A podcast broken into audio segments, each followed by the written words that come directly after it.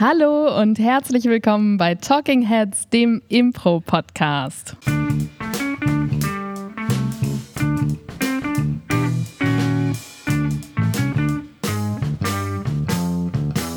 Und an meiner Seite ist heute mit richtig guter Laune ausgestattet, obwohl er sich durch den Regen gekämpft hat, hier zu uns in die Impro-Schule, Thomas Geier. Hallöchen und an meiner Seite die bezaubernde Claudia Behlendorf, auch nass bis auf die Knochen. Ja. Wir waren so, ah ja, wir nehmen zehn Minuten später auf, was soll da schon dran schaden? Gehen wir raus, wirklich extremer Regen äh, in Mainz und deswegen sind wir beide pitschepatsche nass Zehn heute Minuten, hier. ja, zehn Minuten früher wären wir komplett trocken hier Ja. angekommen. Aber haben wir nicht geschafft, sind wir pitschepatsche nass hier vor den Mikrofonen. Ja, aber ähm, wir befassen uns ja heute nicht mit Wetterphänomenen, sondern mit einem Phänomen des Alltags, ähm, nämlich mit Schlagfertigkeit.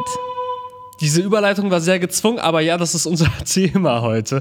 Und ich freue mich sehr, mit dir darüber sprechen zu können. Ähm, wir bieten Schlagfertigkeitsworkshops an.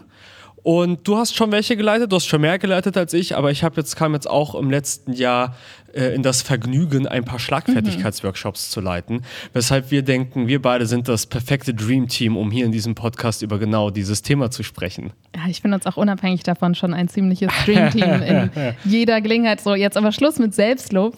Ähm, was würdest du denn sagen, hat Schlagfertigkeit mit Improvisationstheater oder mit Improvisation zu tun?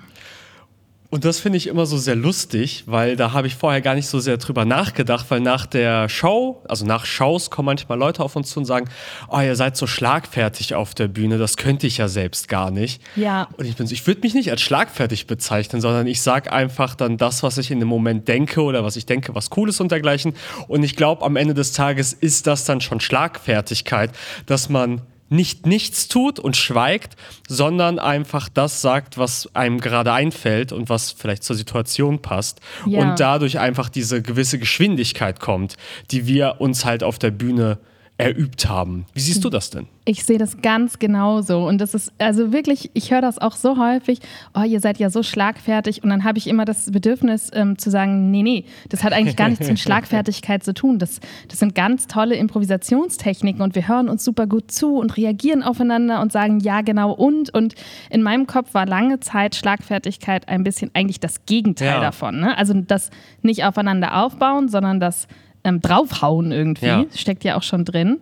Und ähm, ich habe jetzt erst so langsam im Laufe der letzten Jahre akzeptiert, dass schon sehr viel Improvisation auch im Schlagfertigkeit, schlagfertig sein steckt und dass wir tatsächlich schlagfertig sind in einem gewissen Sinne. Und jetzt äh, akzeptiert auch mein Imposter, mein Kleiner, dass Ja. wir da vielleicht, sage ich mal, auf jeden Fall der durchschnittlichen Bevölkerung schon einiges mitgeben können von dem, Ja, auf jeden Fall. ja, wie wir so sind. Und da werden wir jetzt auch noch gleich drauf kommen bei den unterschiedlichen Techniken. Um schlagfertig zu sein, ist es ja auch ganz viele Dinge, die wir auf der Bühne machen, Ja. braucht man, um, um jetzt, in, wenn wir jetzt mal dieses äh, schlagfertig reingehen, in ein Wortgefecht reingehen, weil es ist ja schon eher ein Gegeneinander ähm, bei, bei Schlagfertigkeit und da hilft es einfach, Impro-Basics auch da anzuwenden, aber dazu wahrscheinlich noch mal mehr, wenn wir zu den Techniken selbst kommen. Ja. Ähm, also auf jeden Fall ein bisschen Improvisation oder viel Improvisation steckt in Schlagfertigkeit. Wenn wir Workshops geben, dann machen wir das ja hauptsächlich zu dem Thema Schlagfertigkeit im Berufsalltag. Und ähm, da glaube ich, sollten wir mal kurz darüber sprechen, wann es denn überhaupt angebracht ist, schlagfertig zu sein Ja, und wann vielleicht nicht. aber wann, wann, wann wäre es dann angebracht? Also ich glaube, das Wort steckt ja schon drin, da steckt Schlag drin in schlagfertig. Das heißt, immer dann, wenn ich damit einverstanden bin, dass es zu einem Schlagabtausch kommt, also dass es tatsächlich irgendeine Form von Kampf ist und vielleicht zugespitzt ausgedrückt tatsächlich auch ein gewisses Schlachtfeld entsteht, also ich mich in den Kampf stürze, immer wenn ich damit fein bin, dann kann ich auch schlagfertig reagieren oder sollte es sogar. Und das ist tatsächlich in einem beruflichen Kontext gar nicht mal so häufig der Fall. Weil im Zweifel möchte man ins Büro gehen, um dort ähm, konstruktiv zusammen zu arbeiten, um sich mit den KollegInnen gut zu verstehen, um sich wohl zu fühlen, vielleicht sogar im besten Fall, um irgendwie einen Safe Space zu haben und nicht, um in den Krieg zu ziehen oder in die Schlacht. Und dann möchte ich vielleicht aber auch nicht dazu beitragen, dass sich das Ganze zu einer Schlacht entwickelt. Und wenn ich aber diese innere Einstellung habe von, das ist gerade ein Angriff, das ist gerade eine Attacke mhm. verbal und ich reagiere darauf mit einem Gegenangriff, dann sind wir halt ganz schnell in einem Umfeld, in dem ich mich überhaupt nicht wohlfühle. Außer du liebst es zu kämpfen. Ja. Also immer auf Streit aus, so kennen wir sie, die Claudia Behlendorf immer mit beiden Fäusten durch die Straßen gehen. Und wer mag es nicht, so im Büro zu sein? Immer beide Fäuste schlagbereit, ständig auf Hab-8-Stellung. Ja, also deswegen ist äh, unser Tipp, vorher sich zu überlegen, mit wem habe ich es da gerade zu tun. Und es kann ja auch noch nicht mal sein, dass es äh, ein, ein, Kräfteverhältnis ist, weil die Chefin äh, irgendwie was Doofes gesagt hat und ja. man dann gegen die Chefin geht, sondern es kann ja auch zu allen KollegInnen sein oder dergleichen, wo man einfach sagt, okay, ich möchte ein, wie du gesagt hast, positives Umfeld haben.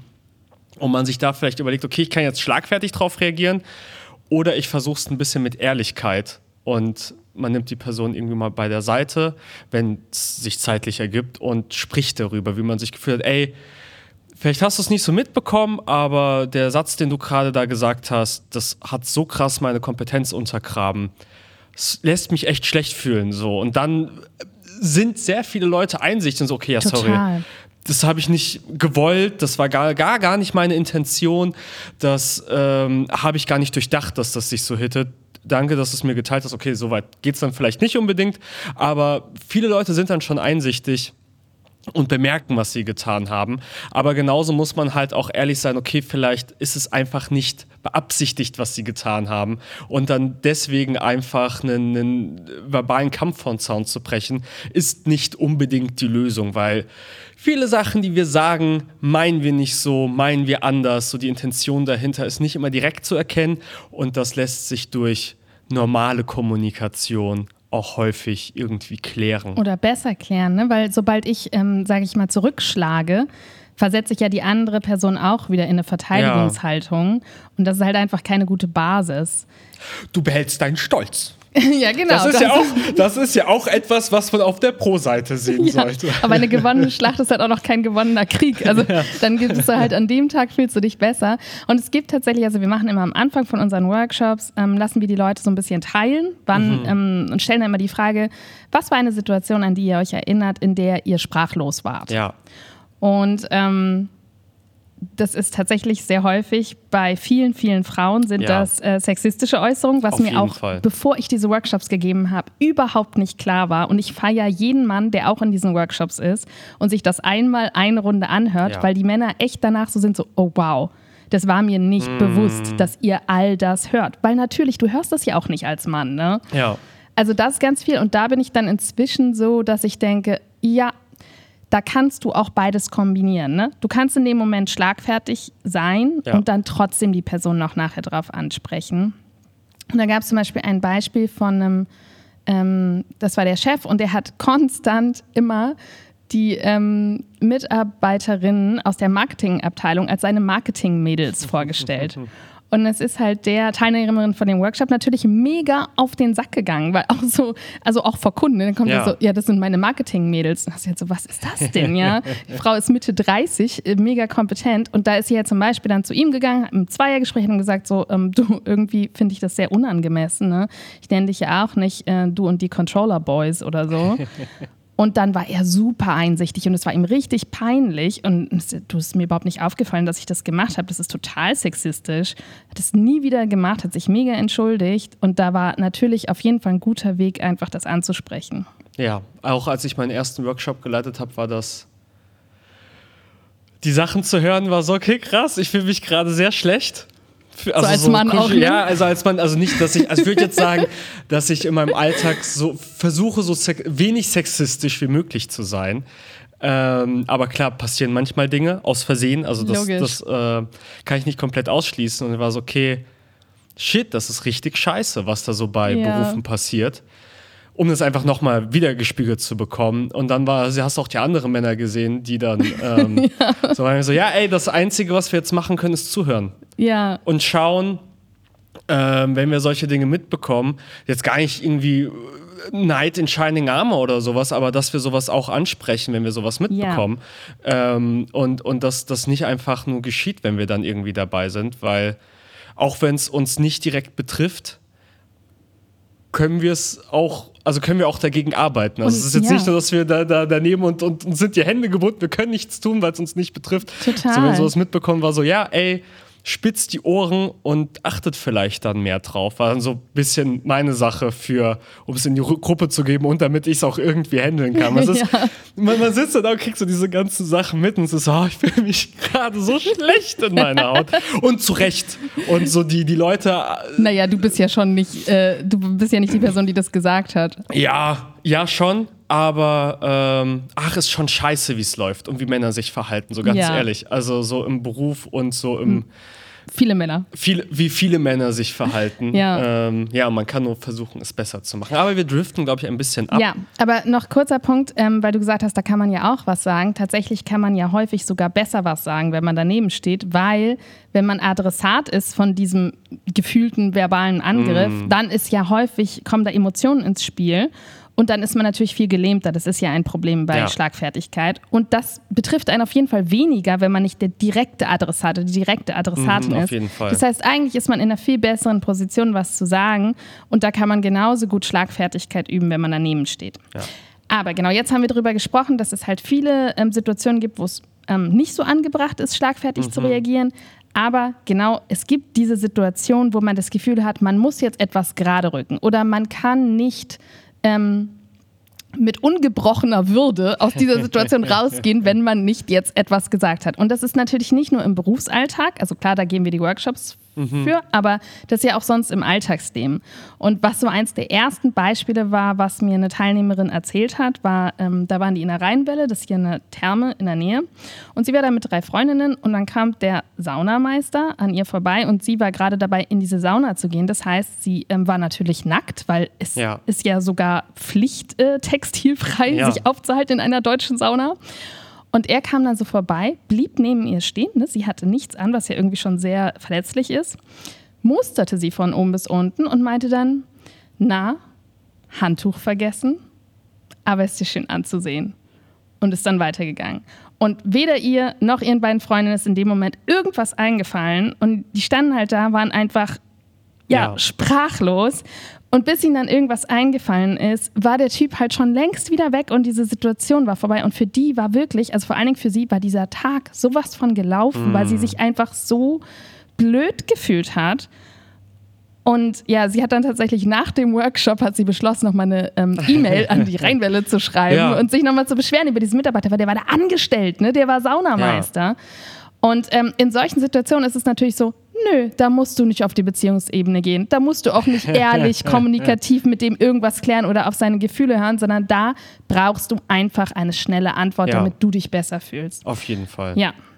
Und, ähm, und zu Arschlöchern darf man arschig sein. Genau, auf jeden Fall. Also ich finde, das ist so der Hauptanwendungsfall von Schlagfertigkeit ist auf jeden Fall schon mal Arschloch-Aussagen, die, da, die dürfen gekontert werden. Ja. Ähm, genau, und dann würde ich sagen, kommen wir dann schon mal zu den Techniken. Mhm. Grundsätzlich ist, glaube ich, wichtig, im Kopf zu behalten, dass, also so machen wir das auch im Workshop, dass wir die Theorie haben, dass es ein ganz, ganz kleines Zeitfenster gibt für eine Reaktion. Das sind so drei bis fünf Sekunden. Und danach kannst du quasi nur noch in diese Nachher-Gesprächsrichtung gehen. Mhm, Aber ja. es ist nicht mehr wirklich ein Konter oder eine Erwiderung. Und da kommen wir auch wieder zu den Parallelen zum Impro. Es muss nicht gut sein es muss nur irgendwas sein. Das ist so unsere Herangehensweise. Ja.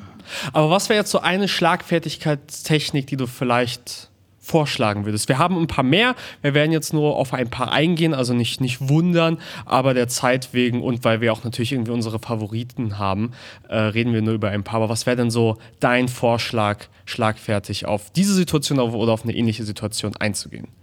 Ja, also wir haben so insgesamt zehn Techniken, aber wenn ich dich jetzt gerade so anschaue, wie du mir gegenüber sitzt, dann fällt mir auf jeden Fall ähm, Sprichwort ein. Oder, Thomas? Was ja, mir, mir, fällt, mir fällt auch Sprichwort ein. Ähm, jetzt zu der Situation, äh, äh, zu der Situation fällt mir kein kann, Sprichwort ein. Wer kann, der kann. Ist mein Lieblingssprichwort tatsächlich, passt immer. ja. Ähm, warum, warum wir Sprichworte nehmen, wenn sie mich so anschaut? Ich bin sehr schlecht in Sprichworten. Tatsächlich, weil. Das hast äh, du mein, jetzt gesagt. Ja, mein Lieblingssatz dazu ist, den habe ich auch von einem anderen Comedian geklaut, ist: ähm, Sprichwörter sind mein Achillesknie. Weil, und ich finde, das passt so gut, weil ich kriege sie meistens so zu 80 Prozent richtig. Und dann die letzten 20 Prozent sind ein Wort, das falsch ist, irgendwie eine Satzstellung, die falsch ist, weil ich es auch einfach nicht so wirklich in die Wiege gelegt bekommen habe. Kenne ich nicht so viele deutsche Sprichworte, weil meine Eltern kommen aus dem Ausland und dadurch war halt, okay, was für deutsche Sprichworte sollen sie kennen mit Migrationshintergrund? Und dadurch habe ich nicht so wirklich welche quasi mitbekommen auf dem Weg, aber ich verwende sie unglaublich gerne. Ja, ich verwende mit sie Enthusiasmus. mit Enthusiasmus, aber ich verwende sie in der Regel falsch. Oder ich verwende sie halt, dass sie nicht so sonderlich viel Sinn ergeben. Also wenn ich mal gerade kurz zwei deiner Klassiker zitieren darf, ist einmal einer meiner All-Time-Favorites, meiner Liebling ist auf jeden Fall Pipapo die Hälfte. das ist eine großartige Redewendung von dir. Und das andere ist ähm, Hände hoch, das ist ein Mord. Das ist, das Hände hoch, das ist ein Mord, kam nie.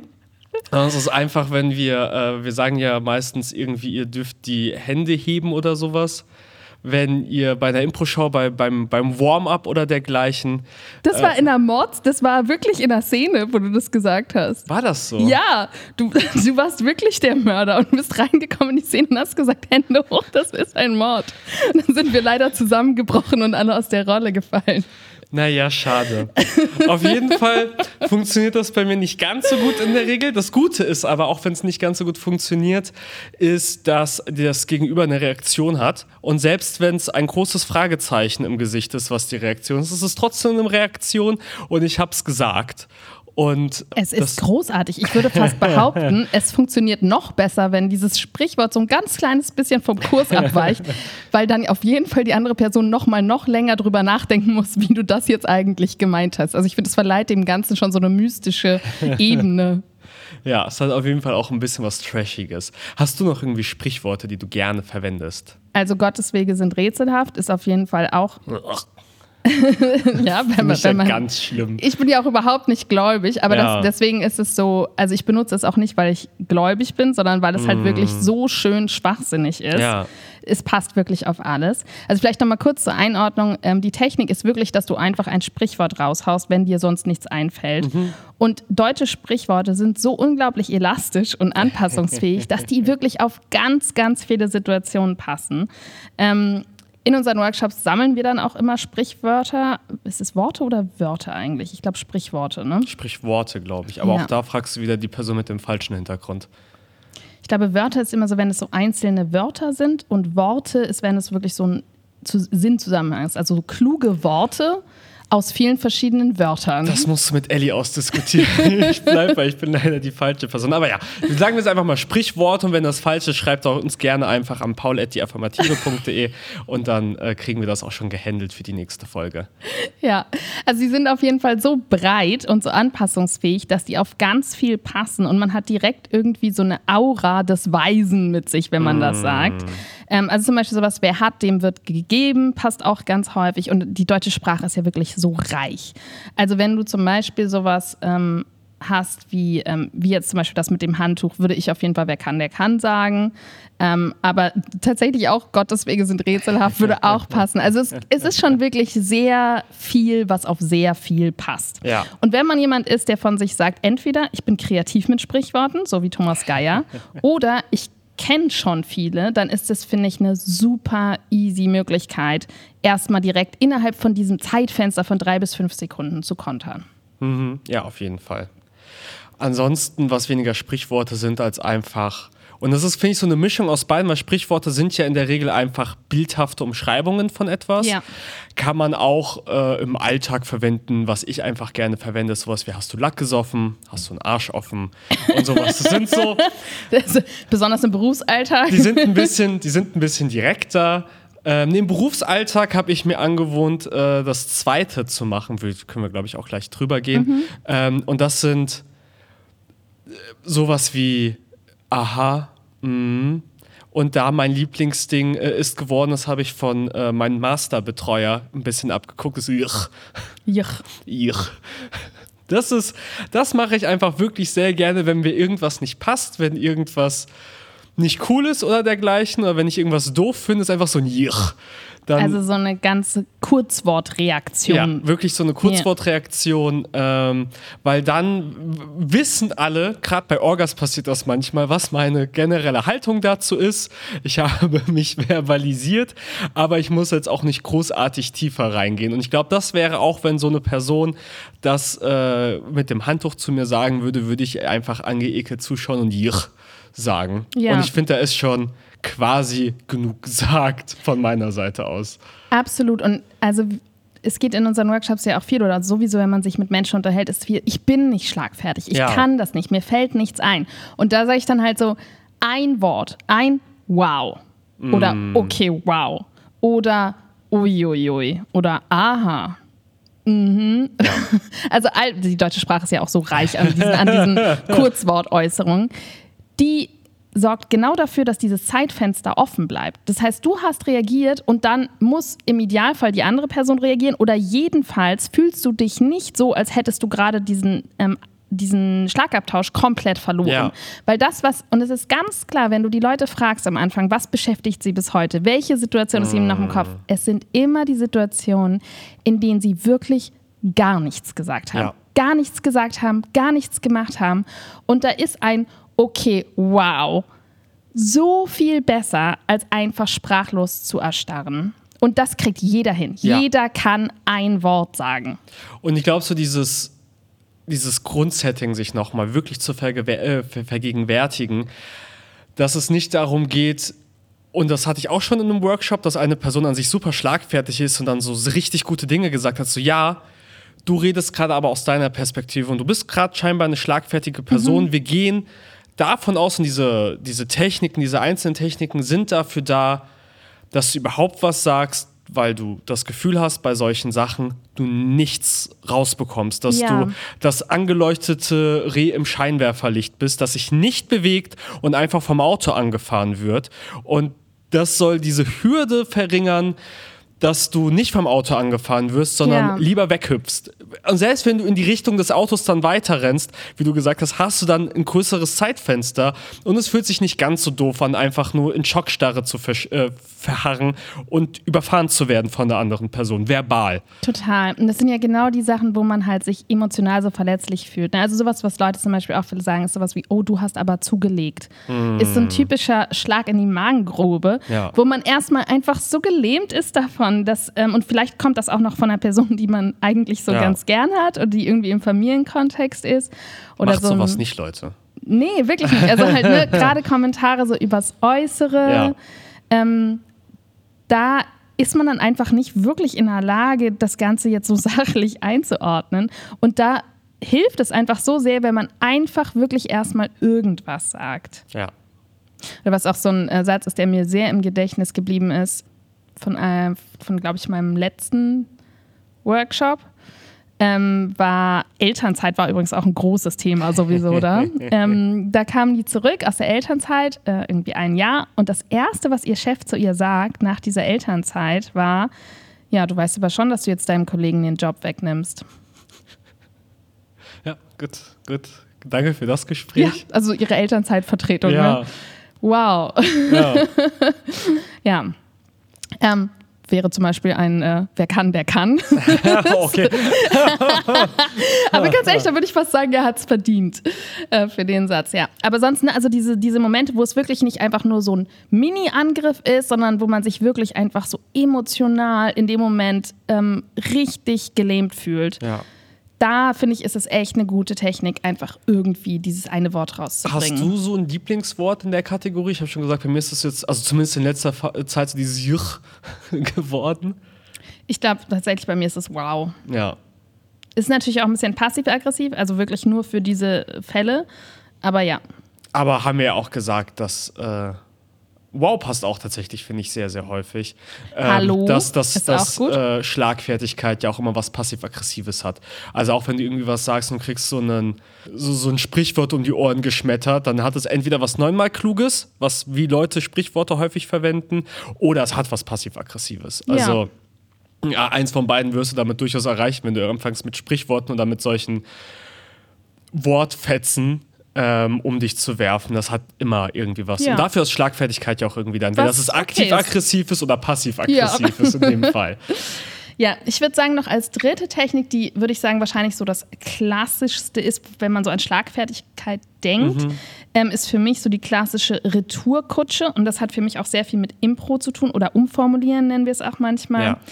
Ähm, das bedeutet, ich schnapp mir was aus dem Satz von dem, was gerade gesagt wurde und gebe es zurück. Und das ist, finde ich, sehr Impro und sehr aktives Zuhören.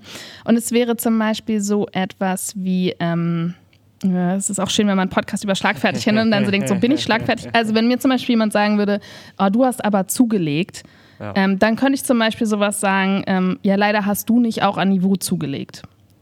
Ja. Also, dass du dir, du versuchst dir ein Wort zu nehmen, ähm, oder wenn jemand halt sagt, sie wissen schon, dass sie jetzt ihrem ähm, Kollegen den Job wegnehmen. Ja, sie wissen schon, dass diese Frage nicht angebracht ist. Ja. Also du kannst halt wirklich einfach das sagen, Ja. irgendeinen Satz, aber du versuchst es möglichst so klingen zu lassen, dass es halt eine Antwort ist. Und das macht es direkt so viel schlagfertiger. Also wenn du einfach sagst, dieser Satz ist nicht angebracht, hat einen ganz anderen Vibe, Ja. als wenn man irgendwas davon aufgreift. generell Rhetorik von anderen Menschen zu übernehmen, ist so ein krassen Spiegel vorhalten und dieses Zeigen von, ja, mal gucken, wie du das magst, wenn ich auch einfach genau das verwende, was du verwendet hast. Bemerkst schon scheiße, oder? Ja. Und ähm, Haben sie ihr Handtuch vergessen? Haben sie ihr Hirn vergessen? ja, oder wo ist ihr Handtuch? Weil der war Ja. wahrscheinlich auch nackt. So, Nee, ich glaube, der hatte so einen Bademantel. Aber das würde sagen, trotzdem noch Kinder, passen. hier sind würde Kinder anwesend, aber in der Sauna sind hoffentlich keine Kinder anwesend.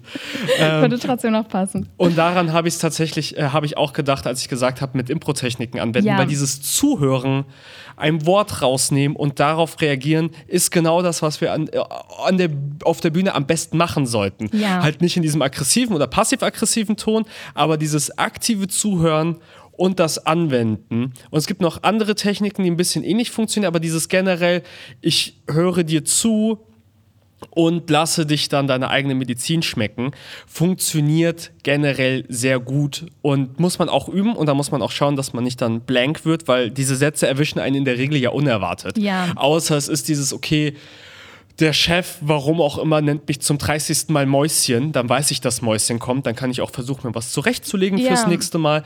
Aber so in der Regel, wenn man vom, äh, und das war von der Freundin, weil ich hatte dann auch mal in meinem Freundeskreis gefragt, was passiert so, wenn man von dem Oberarzt gefragt wird, ja, mit dir würde ich auch mal gerne ins Kino gehen oder sowas, was Oh. halt, und sie ist ja, 27 oder sowas und er ist so 60. Und unabhängig vom Altersunterschied ist es einfach nicht angebracht in diesem Kontext, da irgendwelche angehenden ÄrztInnen äh, klar machen zu wollen. Ja, mit ihnen würde ich gerne auch mal zum Personalrat gehen. Ja, und da kann man solche Sachen ähm, nehmen, durchs Zuhören. Und dann, wenn man es erwischt wird, ist so dieses, okay, shit, aber dieses, da kann man noch, äh, ich, da- ich würde auch gerne mal mit Ihnen und dann vielleicht schauen, wo es hingeht. Ja. Personalrat, Chef, Professionalitätskurs. Professionalitätskurs, kann man gucken, Zu was noch Frau. passiert. Und ey, wenn selbst jetzt dann am Ende Shit rauskommt, ist es immer noch besser, als wäre nichts rausgekommen. Also dann, dann Auf hast du es versucht, bis auf der Strecke, auf der Strecke liegen geblieben, was passieren kann, gerade am Anfang, wenn man sowas irgendwie nicht gewohnt ist zu tun. Ähm, aber dann hast du es zumindest versucht. Am Ende war die Interaktion dann scheiße für dich, aber dem einen hast du was versucht und es hat nicht klar geklappt, bei dem anderen wurdest du einfach überfahren. Total. Es ist definitiv schlechter überfahren zu Ja. werden. Also nochmal kurz Recap Ja. von den Techniken, die wir jetzt genannt haben. Und wie gesagt, also ähm, in so einem Workshop machen wir da halt zehn oder so von. Ähm, es gibt Sprichworte, Spezialität von Thomas Geier. Ja. Und da passen wirklich viele. Die kann man sich ja auch vorab tatsächlich mal Ja. anschauen und einfach gucken, mit welchen fühle ich mich denn wohl. Dann haben wir unsere Kurzwortreaktion. Jich Ich. oder Hallo oder okay, wow. Und dann haben wir das quasi aktive Zuhören oder Umformulieren. Das heißt, wir nehmen uns etwas aus dem Satz, das gerade gesagt wurde, und packen das in eine ganz normale Aussage. Und das muss dann nicht gut sein, das hört sich aber immer gut an. Ja. Das hört sich immer besser an, als wenn man den Satz einfach so sagen würde. Aber jetzt haben wir unsere Techniken, die du jetzt Ja. noch so wunderschön zusammengefasst hast. Aber wie üben wir das denn überhaupt? Weil das ist jetzt ja einfach, naja, okay, ihr habt die Techniken, wie, wie jetzt würde man so einen Ratgeber lesen und dann am Ende weiß man auch nicht, naja, da steht, dass ich jetzt morgens früh aufstehen muss, aber das morgens früh aufstehen, das ist ja der schwere Part. Da hängt es ja, dass ich früh aufstehen muss. Das, ist jetzt, Dankeschön, Captain Obvious. Ähm, hilft mir doch dabei, dass ich es schaffe, früh aufzustehen. Gibt mir dafür Werkzeuge an die Hand. Und wie machen wir das denn zum Beispiel in so einem Workshop? Also in Workshops sind wir ja sowieso immer Fan von ähm, tun statt ja. reden. Das heißt, wir lassen natürlich die Menschen es direkt ausprobieren. Mhm. Und ähm, so ein, so ein Standardübung von uns, die finde ich sehr gut funktioniert, ist, dass wir denen die Techniken auf ähm, Zettel schreiben. Das heißt, jeder hat eine oder zwei, ja. je nach teilnehmenden Zahl, Technik. Da könnte zum Beispiel jetzt von denen, die wir jetzt genannt haben, sowas draufstehen wie ähm, aktives Zuhören oder ähm, Einwortreaktion. Und dann schreiben wir Sätze auf, die wir am Anfang ja mit denen gesammelt haben. Ja, also das, Sätze aus deren Alltag. Genau. Oder wenn wir das Gefühl, also was ich auch schon auch immer ganz gerne zwischenstreue, was, was wir machen, ist nochmal Sätze von Sachen, die wir einfach mal mitbekommen haben. Ja. Weil klar ist der Alltag dann nah und dann haben die diesen direkten Praxisbezug, aber es hilft auch manchmal, sich ein bisschen von diesen Sätzen zu distanzieren zu können und zu wissen, es ist ein Satz von jemand anderem, aber ich kann mich trotzdem daran ausprobieren. Er ist nicht Total. too close to home. Genau, also da würde dann halt zum Beispiel so etwas draufstehen wie, ähm, du hast ja ganz schön zugelegt ja. oder so. Ähm, so ein Angriffssatz und eine Person kriegt dann immer den Angriffssatz, das ist die Arschlochkarte, und sagt dann diesen Satz und dann kann jeder der Reihe nach ausprobieren mit seiner Technik, wie eine Antwort da aussehen würde. Ja. Und das heißt, die ähm, Person mit dem ähm, Kurzwort, die würde dann halt sowas sagen wie, ähm, oh danke oder so, ne? Ja. Und ähm, die Person, die ähm, das Sprichwort hat, würde dann zum Beispiel sagen, ja, wer hat, dem wird gegeben. Passt eigentlich auch ganz gut. Und, und dann kann man das ausprobieren. Und das Coole, was ich daran finde, ist, dass man zum einen Sachen ausprobieren muss, die einem vielleicht gar nicht mal so sehr liegen. Also wenn man jetzt ähm, Sprichwort ja. bekommt und es fallen einem einfach keine Sprichworte ein, kann man es trotzdem mal probieren, weil das Coole an dieser Übung ist, dass wir in einem sicheren Rahmen sind. Wir äh, sind quasi, wir, wir, wir reproduzieren das Reh im Scheinwerferlicht, aber das Auto, was anfährt, ist einfach ein Gummiauto.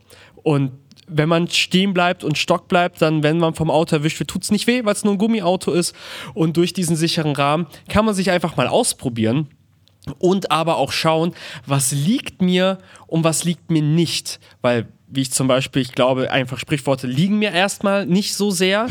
Dann weiß ich aber, okay, ich fühle mich super wohl mit diesen Kurzsatzreaktionen. Mhm okay, ich merke mir das, ich tue mir das eher in so meine Tasche der Schlagfertigkeit fürs nächste Mal und versuche eher daran zu denken und nicht auf Biegen und Brechen das Allereloquenteste zu machen, weil wie ja. gesagt, das, was wir erstmal üben wollen, ist, dass wir uns überhaupt bewegen und nicht direkt die beste Antwort immer parat haben. Das ist etwas, das braucht so, so viel mehr Übung. Ähm, und das können wir auch in so einem Workshop von einer Stunde oder sowas nicht gewährleisten, dass das irgendwie erreicht wird. Aber was wir erreichen können, und da glaube ich fest dran, ist diesen ersten Schritt. Einmal, dass die Leute jetzt einen äh, Werkzeugkoffer haben, wo sie Sachen mal mit üben können, wo sie Sachen trainieren können, wenn sie das privat machen möchten. Und aber auch einen Werkzeugkoffer, wo dann so, okay, ich kann einfach reingreifen und der Schraubenzieher, das ist das, wo ich immer als erstes hingreife, weil er so groß ist in meinem Werkzeugkoffer. Aber den habe ich dann immer parat. Ich habe immer meinen Schraubenzieher parat. Schön, wie du das gerade zeigst, wie du ja. deinen Schraubenzieher parat hast. ich brauche das für mich, um in der Metapher zu bleiben und nicht aus der Metapher zu fallen. Aber den Schraubenzieher habe ich dann immer. Und, damit ähm, kann ich sie erschlagen. Ja, alle, ich war gerade in meinem Kopf auch, Damit kann ich in das Auge ausstechen verbal, wenn ich es brauche, um brachial zu ja. werden. Und ich finde, das ist eigentlich auch das Wichtigste Wichtigste, was du gerade gesagt hast, ne? weil im Workshop machen wir noch andere praktische ja. Übungen, aber es hat ja jetzt auch nicht jeder so einen Workshop. Und ich glaube wirklich, das Wichtigste ist eigentlich wie bei Impro auch, dass man halt einfach mal damit anfängt, irgendwas zu sagen und es muss nicht gut sein. Ja. Also dass man wegkommt von diesem Anspruch von, ich muss jetzt die beste, die, wie du gesagt hast, eloquenteste Antwort ja. finden. Nein, es ist einfach nur, ich muss dieses Zeitfenster offen halten und es bedeutet, ich muss einfach irgendwas sagen. Irgendwas ist eigentlich immer besser als nichts, damit du nicht in zehn Jahren ja. in so einem Workshop sitzt und sagst, damals, 1996, als dieser Typ in der Sauna das zu mir gesagt hat und es, es verfolgt mich immer noch und es wird es nicht, wenn du einfach irgendwas gesagt hast. Es muss doch nicht mal, wenn ihr es in so einem Workshop schafft, sondern es gibt ja dieses klassische Bild von, man duscht Ja. Und man denkt dann irgendwie so alte Gespräche, auch hätte ich nur gesagt, auch hätte ich Ja. nur gemacht und das verfolgt halt und für weniger Momente beim Duschen, wo ihr nicht einfach eure Dusche genießen könnt, sondern dran denkt, ah, hätte ich doch nur damals in der dritten Klasse dem Johannes auf die Mütze gegeben, als er gesagt hat, mein neuer Schulrucksack sieht doof aus mit den Raketen. Dann äh, für solche weniger Gedanken einfach mal ausprobieren und schauen, was passiert. Und tatsächlich, ähm, der erste Workshop, den ich gegeben habe dazu, der ist jetzt fast zwei Jahre her. Und ich habe jetzt, also beziehungsweise Paul hat mit denen telefoniert jetzt gerade. Und die meinten, das war der nachhaltigste Workshop, den sie je hatten.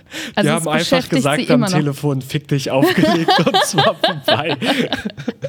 Nein, hallo, wir greifen die ja nicht an verbal. Wir sind ja die Guten. Nein, nein, die haben Paul angegriffen. So. Die waren so, Schlagfertigkeit funktioniert, wir haben keinen Bock mit dem zu telefonieren und einfach aufgelegt. Nein, Thomas, nein, das war ein sehr professionelles Gespräch in einem Business-Kontext. Okay, Thomas ist ein bisschen nachmittags albern. Ähm, hallo, Herr Geier. Hallo.